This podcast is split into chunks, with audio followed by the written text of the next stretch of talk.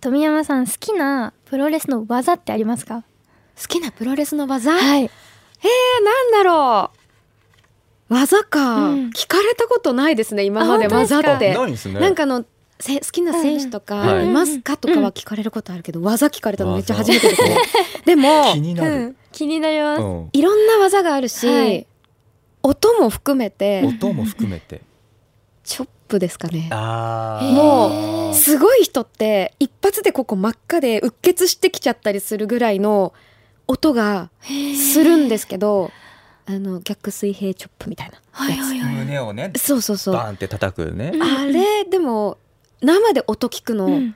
私でもドキドキするぐらいえ響くんですか？響きますめっちゃ。えバチンすごい人は本当に重い。重いですね音が平手打ちのああいうパチンとかじゃないんですよ、もうバチンですね。バチンだし、うんうんもうもっとドスンかもしれないし。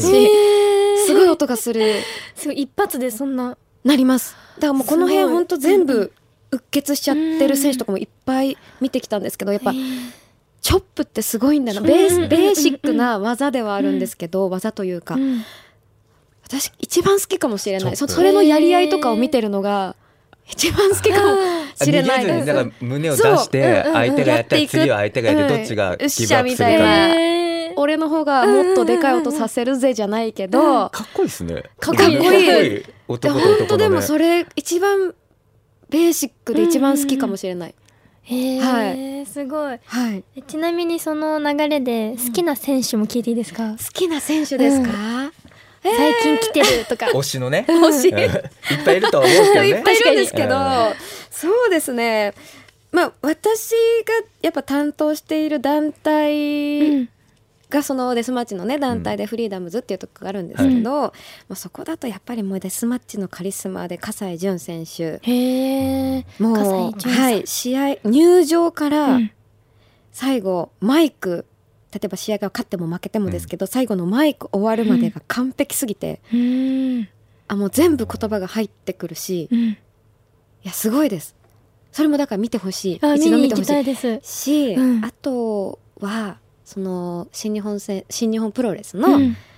エル・デスペラード選手ですかね。やっぱそのお二人の試合を私が9月にうん。リンガーナさせていただいたんですけど、あはい。まあ、あんまりねちょっと長くなるんでお話はできないんですけど、そのデスペラード選手との私もう新人だった頃の私と彼の、あのエピソードとかも実はあってそういうの全部踏まえた上でのその大会のオファーだったのでいや胸熱だったんですね。で、はい。彼の人間性とかもやっぱその時にお話しした時に触れたのもあり、かなり推しというか、まあ、推しって言ってしまうともうなんか失礼ですけど、はい。うんかなり好きですね。おー。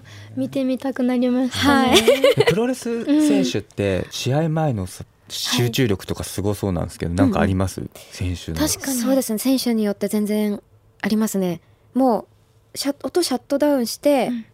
ずっとアップしてる選手もいらっしゃれば、うん。談笑して気持ちをリラックスさせる方もいらっしゃれば、もう結構自分の世界に入ってる方もうんうんいますね。あもう様々なんうですね、んかなり様々だと思います。えーちょっと今夜も深掘りしていきたいなと思います。はいよろしくお願いしますそれではタイトルコールいきます。橋下三好のラジオ部今夜もカメラが入ってます。ありがとうございます。やっぱカメラ入ってるだけでなんかそちょっと楽しいですうね。であそこのカメラからさ、はいお前こうすると多分被るじゃないですか 僕があ映りたければもうメインで映ってください。うんバッシングすごそうだから、ね、ちょっと後ろから行こうかな、はい。えー橋下三好のラジオ部部長の橋下三好です。木曜日夜9時にラジオという部室に集まりみんなでゆるっとトークをするそんな時間をここでは過ごしましょう。今夜もよろしくお願いします。お願いします。はい、えー今回はですね三好の知らない世界パート2ということでですね先週に引き続き女優でリングアナの富山千穂さんにお越しいただいてます。よろしくお願いしよます。ろしくお願いします。えー先週はですね富山さんの経歴リングアナの活動の引きこもごもなどをね、えープロレスの魅力などを伺いました、ね今回は富山さんがリングアナをしている団体のことを聞きたいと思います。はい。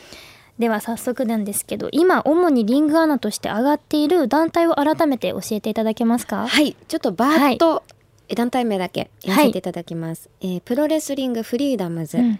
グレイト、プロミネンス、はいシードリング、えー PPP 東京、はいそして LMO という6団体が、えーレギュラーでうん出させていただいてるところです。たくさんあるんですね。うんうんそそれ多いですね六団体そうですね。多いです。うんそのうち2つが女子の団体です、ね。ああ、はい女子だけの団体もあるんですね。あります。あ、なるほど。はい。それぞれどんな特徴がある団体なんですかね？はい。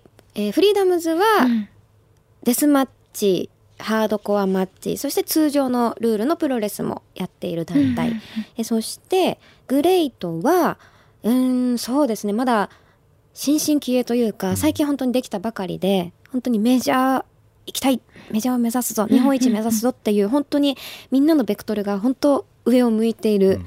いやどこも向いてるんですけど、うん。その中でもかなり力を入れて多分会社自体もやってらっしゃる団体かなっていうところと、そこもおガチムチなこうマッチョな方たちそれから海外の選手とかもたくさん取り入れて、うん。あの大会盛り上げてるうん。団体さんですね。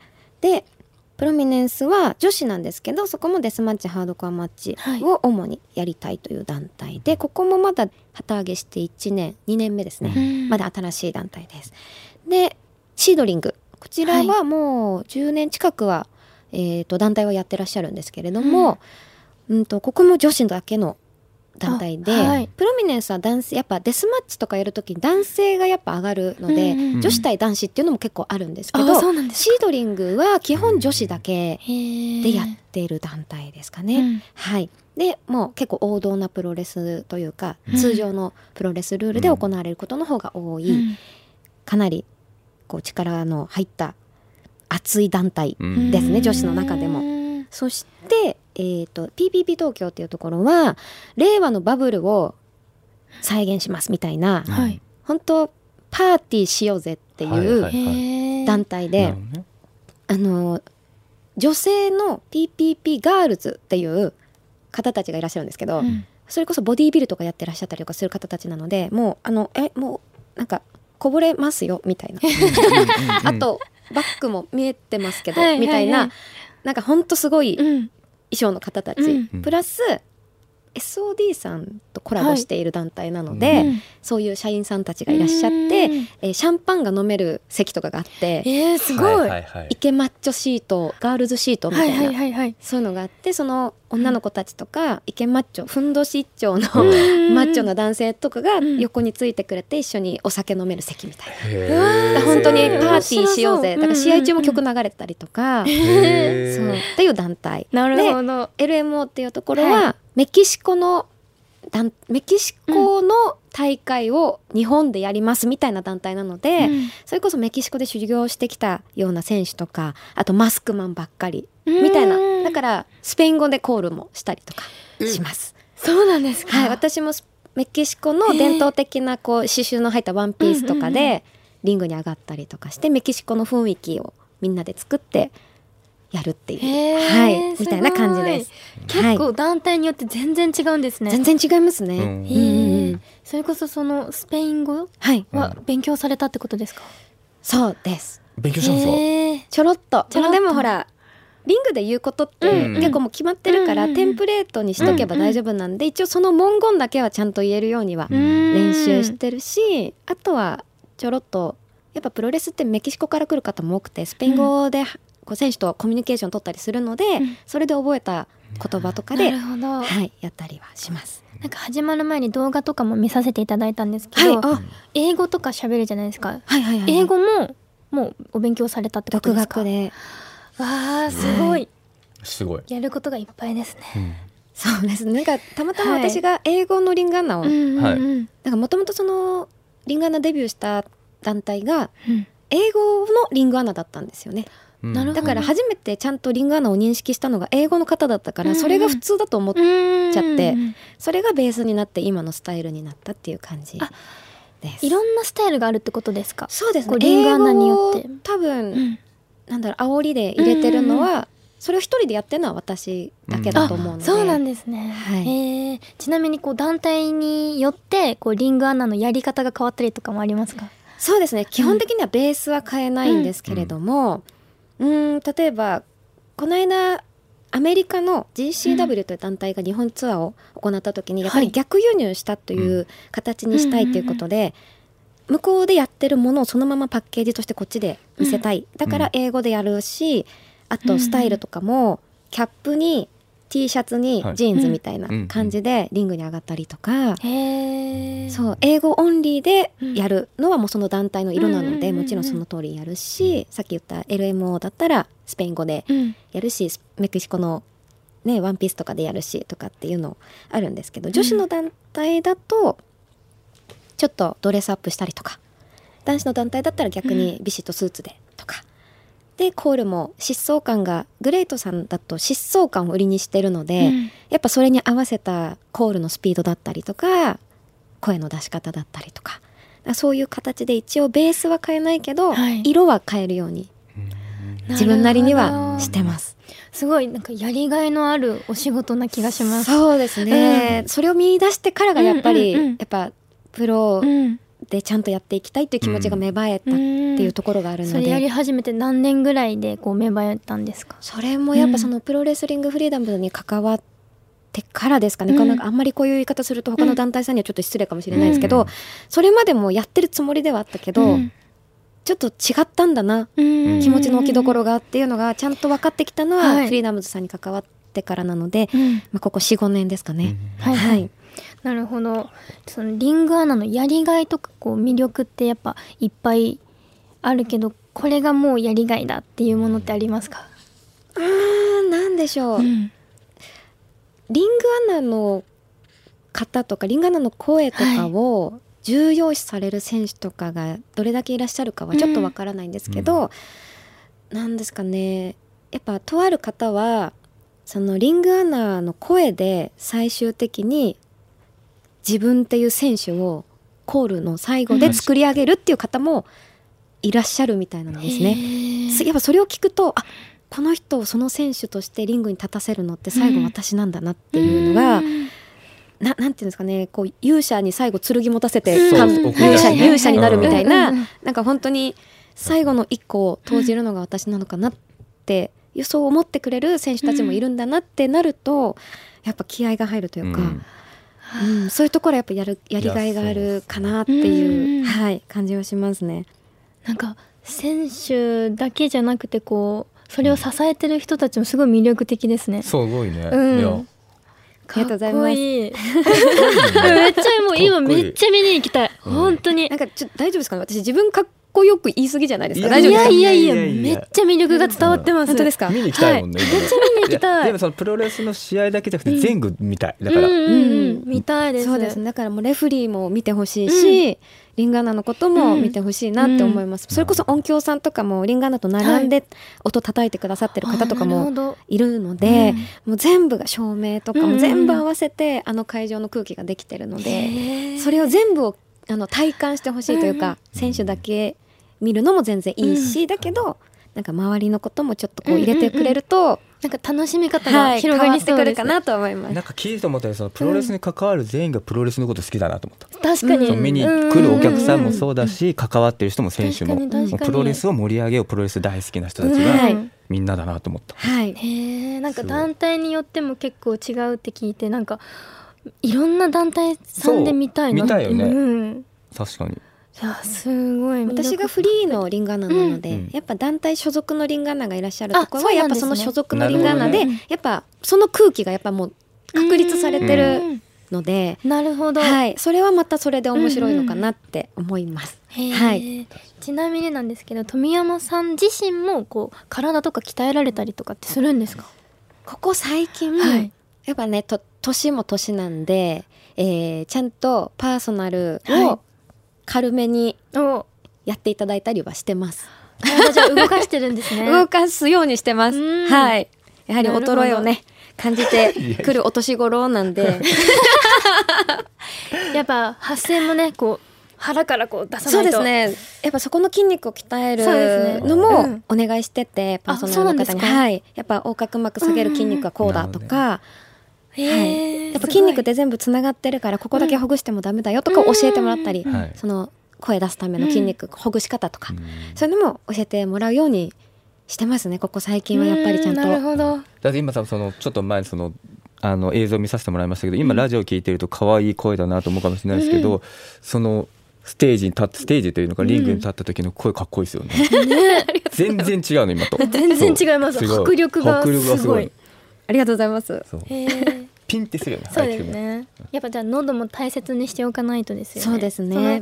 大会とかのこう前日とかなんかされてたりはするんですか？特に本当に何もしないんですけど。本当ですか？ねお酒が好きなんで、基本はい。毎日飲んでるんですよね、それがいいんですかね？それダメですよ。ね もうその勢いをもう腹から出せるみたいな。でも逆に体調悪い時は飲めなくなるんで美味しくないんですよやっぱお酒が。はいだから今日は体調きっと悪いんだなっていうバロメーターにもなるんで、お酒がね。基本一杯はい。一杯は飲むっていう。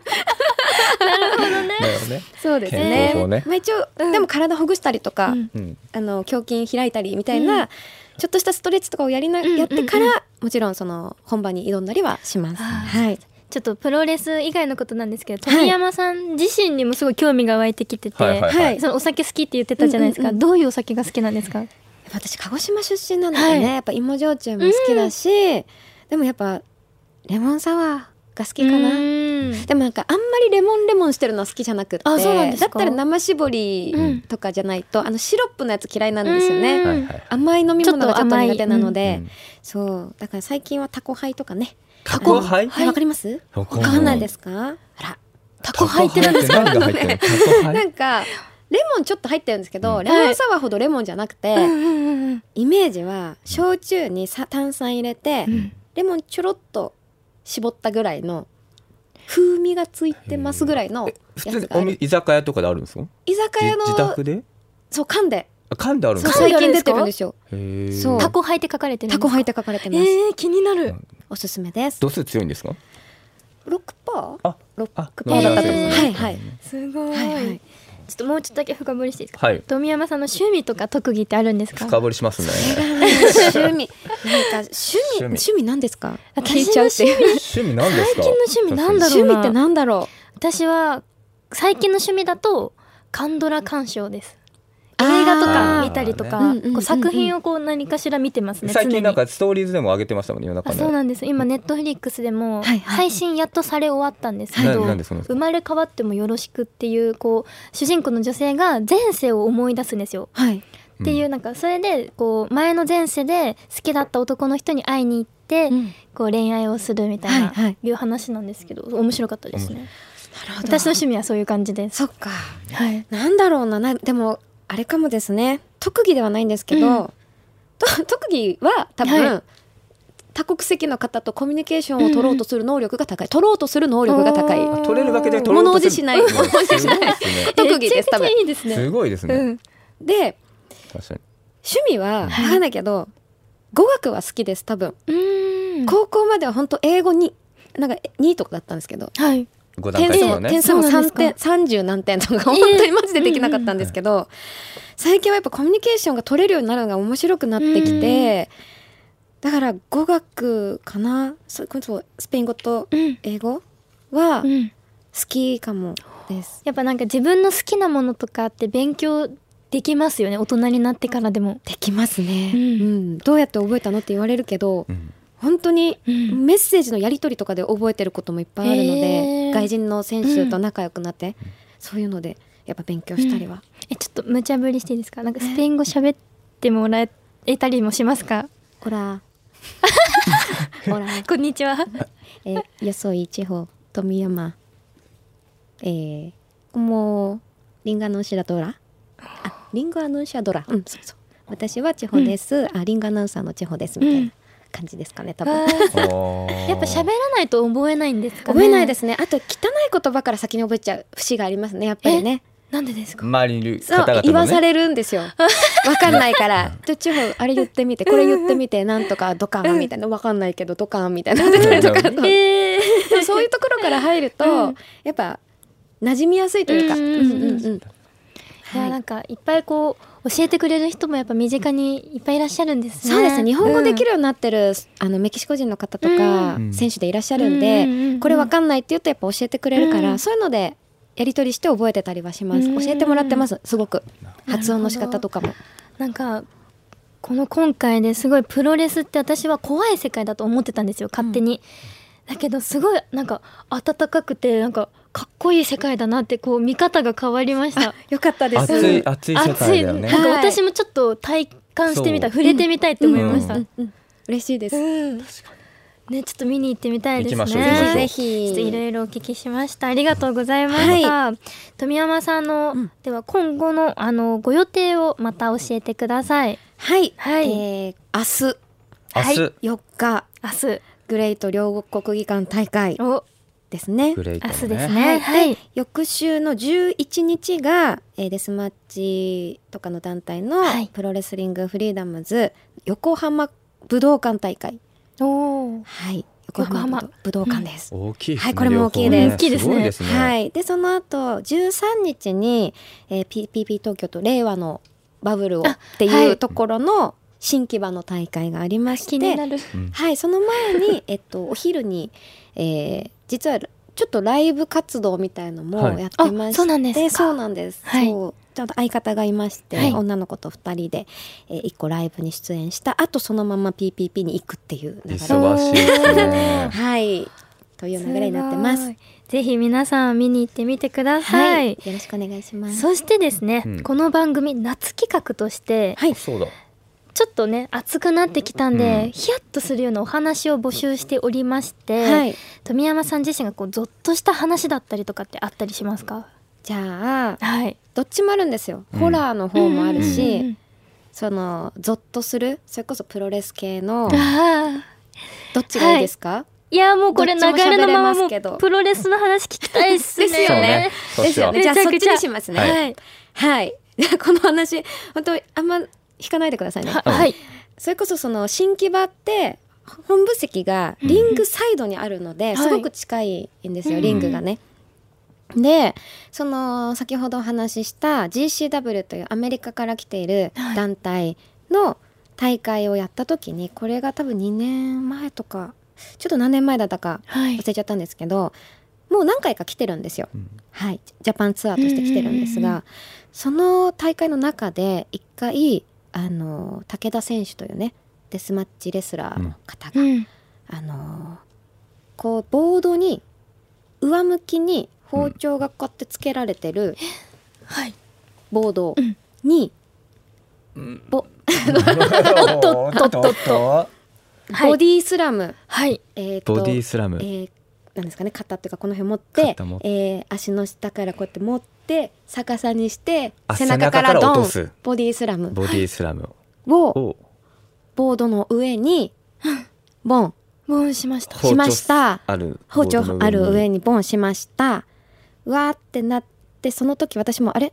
もう目線がちょうどリングなんですよね、はいはいはいリングの床というか。あなのでじゃあもうもうあやばいかな。目線の先にそう。やばいかなって思った。ら その選手わって反対側のこう、えー、とリング下にわーって転がってたんですよ。う。ん。でレフリーが行ってセコンドとかも行って、はわーってなって試合止まったんですね。はい。まだできるって言ってるんだけど、うんうんうん。ダメだダメだってレフリーが止めてくれて、そのまま病院に行かれて、えっと神経までいかなかったけどみたいな。多分パックリいったんでしょうね。でも神経までいかなくてよかったですね、はい。でまだできるって言うんですね選手ね、えーすごい。でもあともう一個ありまして、あるんですね。そうあるんですあけど、ね。それが同じ選手ではい。はい後楽園ホール。はい大会。はい。その包丁の時から復帰された後なんですけど後、楽園ホール大会で蛍光灯を使ったまあデスマッチの時に何あったか何の後だったかな？なんか束で蛍光灯割られた後なんですけど、技を食らった後うん。に、レフリーが変な感じで見てたんですよ、はい。その対戦相手とわーってなってる時に、はいはいはい。あれ？と思って見ててちょっともしかしたらやばいのかな？っうん。て思った時に、なんかねここのねお肉がね脇の下の？このお肉はいはい。プラーンってしてたんですよ。脇のにパックリ脇の下とパックリっていうかもうで剥がれてつながってる状態がプランってなってて、おーやばいぞって思って、はい。でもレフリーが止めてくれないと私はゴングを叩けない状態なのでレフリーの判断待ちになっていて、うん。でもその選手わーってやってて多分これがね邪魔だったんでしょうね。肉みたいなね。剥がれ取ったんですね。取って投げたんですね。投げたってなって。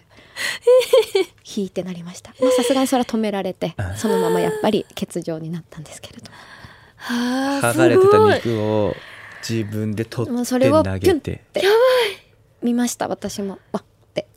すごいその後にカンカンカンカンカン。ちょっとゴング鳴らすのタイミングがねありますもんね。そうですね、もうレフェリーがゴングゴングって言わない限りは私は鳴らせないから、そっか、はい。でももう鳴らさないといけないからこう、見逃せないというかもう見目目は離せないですよね、はい。見るしかないってことですよね。ピュンって戻した感じ飛んでった。はっはっはっみたいな。なんか飛んでった肉。肉飛んだ。本当今でこそ笑い話というか、うん。こういうことあったんですよって経験として話せますけど、うんあの瞬間はやっぱすごくヒヤッとしたというか、まあ、どういう怪我かが正直近くちょっとね離れたところに本部席あったんうん。で分からなくてちょっと本当に汗かきましたね。その瞬間は本当に手汗かきましたね。めちゃくちゃ。あでもそういう試合がしょっちゅうあるわけではないんですよね。ないです。なんねもう稀ってことですか、稀ですね。なかなかそのレフリーストップというか、うん。もうこれ以上試合できないよってなることってそんなにやっぱないので、うん。やっぱよっぽどデスマッチでのレフリーストップってよっぽどレフリーがもうダメだって思わないと止まらないことのが多いから、じゃあ結構レフェリーさんにかかってたりもするってことですか？そうだからもう信頼のおけるレフリーの方でないとうんうんうんうんデスマッチのリングアナやるのがめちゃくちゃ怖いです。ね。それでやっぱ何かほんお本当大きな怪我につながったりとかしちゃうから、止めるタイミング間違っちゃうとなるほど。だけど私は止めれないのでうん。やっぱりレフリーの方がうん。的確に私に指示をくれる方じゃないと怖いですかねちょっと、はい。だから信頼関係がとても大事。もうまだまだいっぱい聞きたい、聞きたい。聞きたい ちょっと一個だけですか？そのおえー、と試合が終わってこう中断された後のその選手は復帰するまで結構何ヶ月かかかったりするんですか？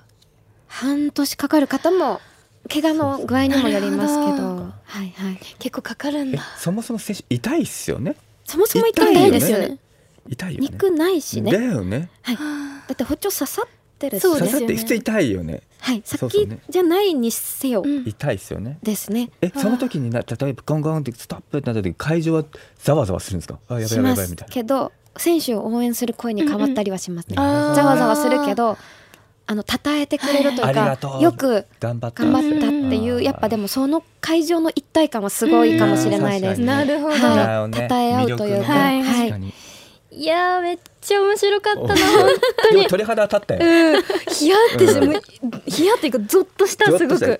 怖い話より怖いよ ホラーより怖い。ちょっとあのまだまだ初心者なので、はい。多分最初にデスマッチは行かない方がいいなっていうのは分かりました、そうね、はい。はい。デスマッチも遠くから見えるあの会場とかいいんですよね。そうですね後楽園とかね。ね。はい。新規版はちょっと避けて。一回目は避けていた一回目はだいてあこれいけるぞってなったうん。ハマら,、ね。ぜひ、はい、新規版の方にね。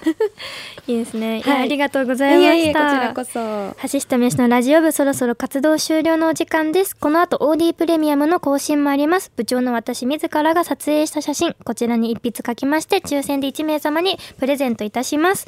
ではじゃあちょっとね、ここに書きます。あ逆にいやちょっと聞きたいことあったら聞いてください、この時間に。もうねさっきのでねちょっとね おーおーっていう気持ちになってるから俺 何が聞きたいのかない いや、本当に。やすごいあえこれ今書いてる間にえ、はい。ホラー系の怖い話聞けるんですか？あいいですよ確かにいいですよ、はい聞きます聞きたいで。ですいいですよ。どれがいいかな。どれがいいかな？あるですか？結構いっぱいあるんですけど、めっちゃ面白い。そうですね、なんか虫の知らせとかって虫の知らせは僕なくてお姉さんが霊感あった姉さんがシャワーをね浴びてたんですよ、うんうんうん。シャワー浴びてたらおばあちゃんの苦しい顔がガーンって脳裏に入ったんですよ。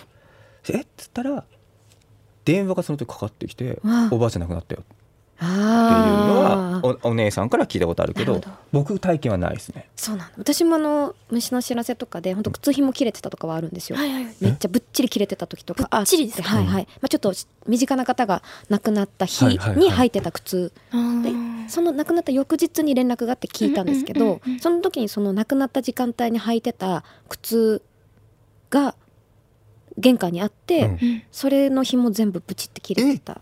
しかも2色であ編んであって新しい靴だったんでそんな簡単に切れないんですけど、しかもこういう切り方じゃなくて、うんうん。ブチブチブチって切れてたっていうのが一つと。なんで切れる なんで切れわるかんないです。でもあのなんだろう。何ですか、うん。あの金縛りとかってあります？私一回ぐらいしかなくて本当に疲れてる時。いやそう俺も疲れてる時だと思うんですよ、夕方に寝てたんですようん。こたつでこうやって、そしたらここ扉があるんですけどそれがスーッて開いて、はい。え？スーッて開いて、はいあの非常階段のこれあるじゃないですか。人型の。これ、うん緑色のね。真っ黒のそれが入ってきて。え黒？ー、と思って、うん、入ってきたってなって横に添い寝してきてであのなんていうんですか？